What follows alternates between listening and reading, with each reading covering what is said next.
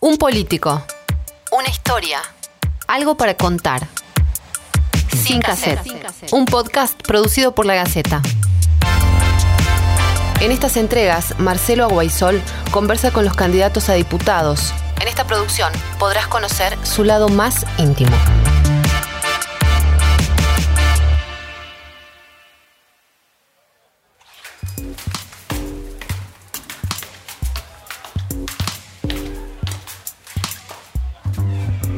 Estás? ¿Cómo la llevas? Bien, todo bien. Hola, ¿cómo estás? ¿Cómo te va? ¿Estás dando tiempo? Cuando me digas, ¿no? Roberto Sánchez, ¿qué se siente llegar a este punto de, de la vida de, un- de un hombre que está incursionando en política? ¿Y, y- y qué significa ser político? ¿Cuál- ¿Cuáles son los renunciamientos que uno debe hacer? A ver, em, yo eh, puedo decir que eh, soy un afortunado de la vida.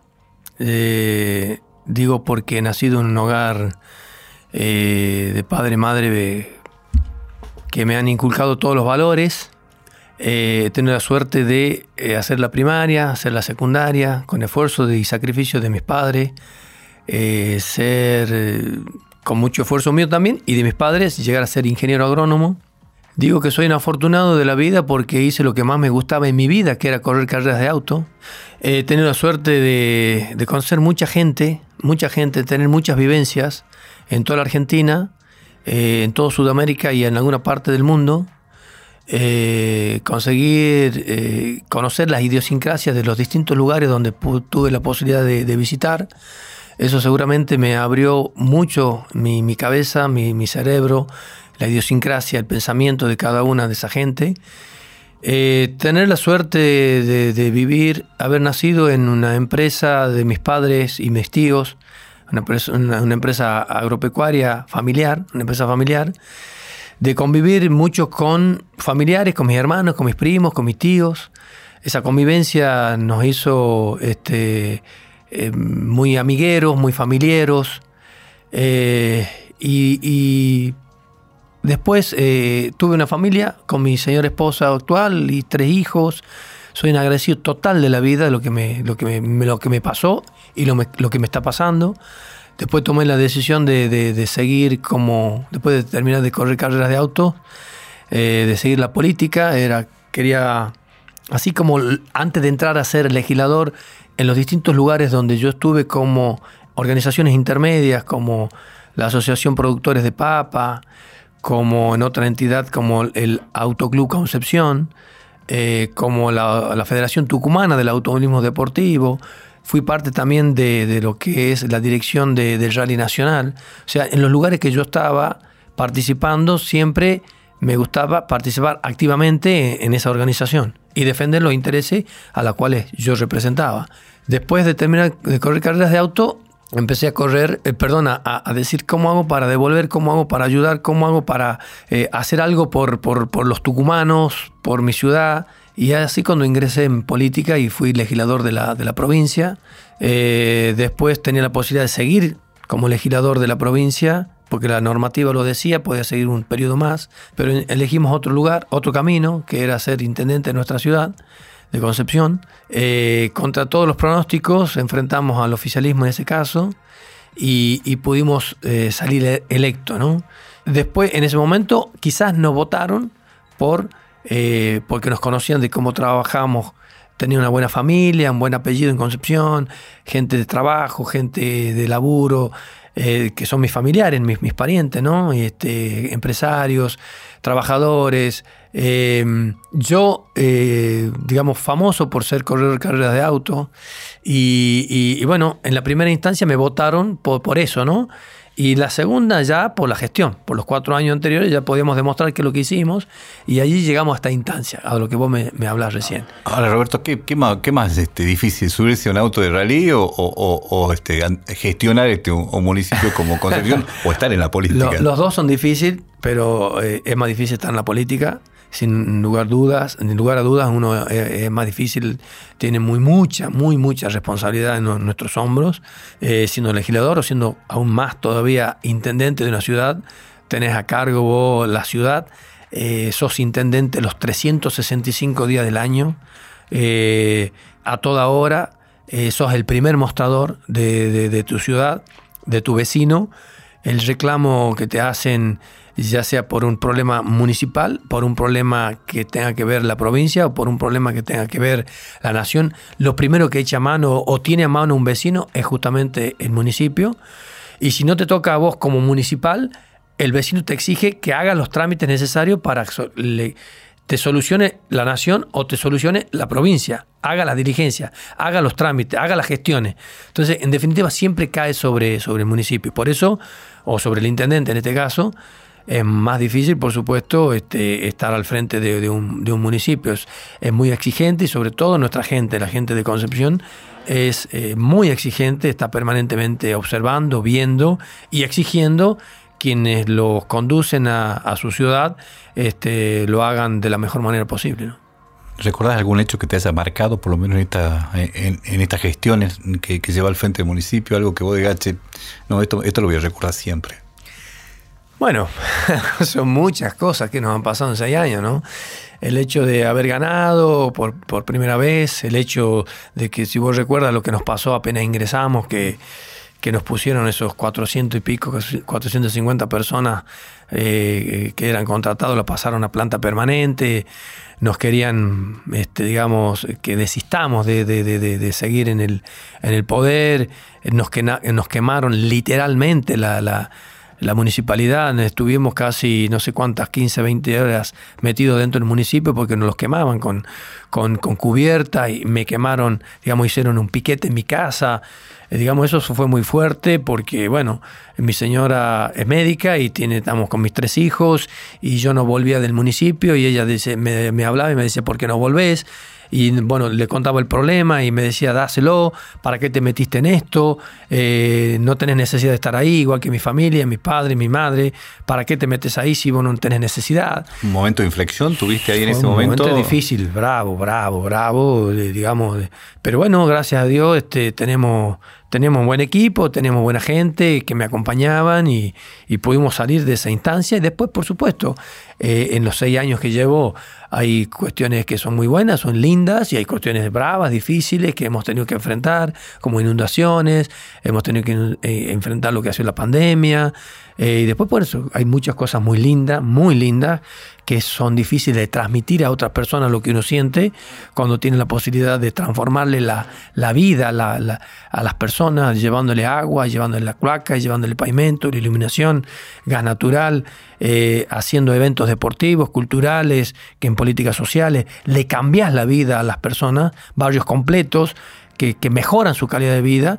Entonces eso te da una satisfacción personal que nadie, nunca nadie me la va a sacar. ¿Cuáles, ¿Cuáles son las enseñanzas? Puedo decir que sos familiar o las enseñanzas que, tus padres te, dejaron a lo largo de todos estos años y, naturalmente que vas a alegar a tus hijos. Este, a ver, eh, yo tuve, vuelvo a decir, la suerte, ¿no? De, tener la familia que tengo, de mis tíos, de mis padres. Mm, son mi, abuelo inmigrante, mis cuatro abuelos inmigrantes, mis cuatro abuelos vinieron con una mano atrás y otra adelante eh, y con nada, con un baúl, como le decían ellos, un baúl. Era lo único que tenían en su poder un baúl. Eh, el baúl, para que nos están escuchando, es eh, el lugar donde traían la ropa y, sus pertenencias, ¿no? Eh, y de la nada fueron trabajando, trabajando, trabajando y trabajando y no había ninguna otra manera de salir de la situación que estaban, que era trabajar. Se perdían en el día que vivían, se perdían en el día que vivían, no sabían ni en el día que vivían trabajando, no sabían si era lunes, martes, miércoles, jueves, viernes, sábado o domingo, todos los días eran iguales. Se trabajaba exactamente igual todos los días. Entonces, eso, eso a mí mis padres, mis tíos me lo, me lo transmitieron, que, nada viene de arriba, que las cosas hay que, que hay que esforzarse, que hay que sacrificarse, que hay que, que luchar por lo que uno quiere. Eh, y, si no lo haces, este, no vas a obtener los logros en, en el transcurso de tu vida. Eh, y, eso es mamado siempre, ¿no? El esfuerzo, el sacrificio, la honestidad, decir la verdad, Eh, y eso me ha ayudado mucho, muchísimo a lo largo de, mi vida. Hoy mi papá tiene 85 años y, sigue yendo al campo a dar una vuelta y siempre está a la vuelta de la empresa viendo qué es lo que pasa. Entonces, eso son enseñanzas que te quedan grabadas sin que te lo digan. Vos estás mamando, vos estás virando, con el ejemplo se predica y bueno, esa gente ha predicado con el ejemplo para mí, ¿no? ¿Alguna frase que, que he visto en tu Facebook, por ejemplo, una muy, muy especial que dicen que importa más las ideas que los hombres. Seguro que sí, seguro que sí. Las ideas siempre están, los hombres van pasando, ¿no? Tenemos un partido como la Unión Cívica Radical que tiene eh, más, más, más, de un, más de un siglo. Este, y, bueno, son ideas que tienen ese partido y van pasando los hombres eh, y, esas ideas siguen, siguen firmes. Y nosotros lo que necesitamos también es que esas ideas sigan firmes y que vengan gente que la puedan, la puedan defender, ¿no? Esa es la idea. Me imagino que al final del día este, son muy críticos con vos mismos, este, tu familia de alguna manera te, demanda este tiempo. que ¿Cómo, termina el día de, Sabe, seguro que sí, demanda, los hijos sobre todo. Mi señora, gracias a Dios, tiene un trabajo que ella también está ocupada un poco. Ella es médica, y, pero sí mis hijos, claro que me pasan factura.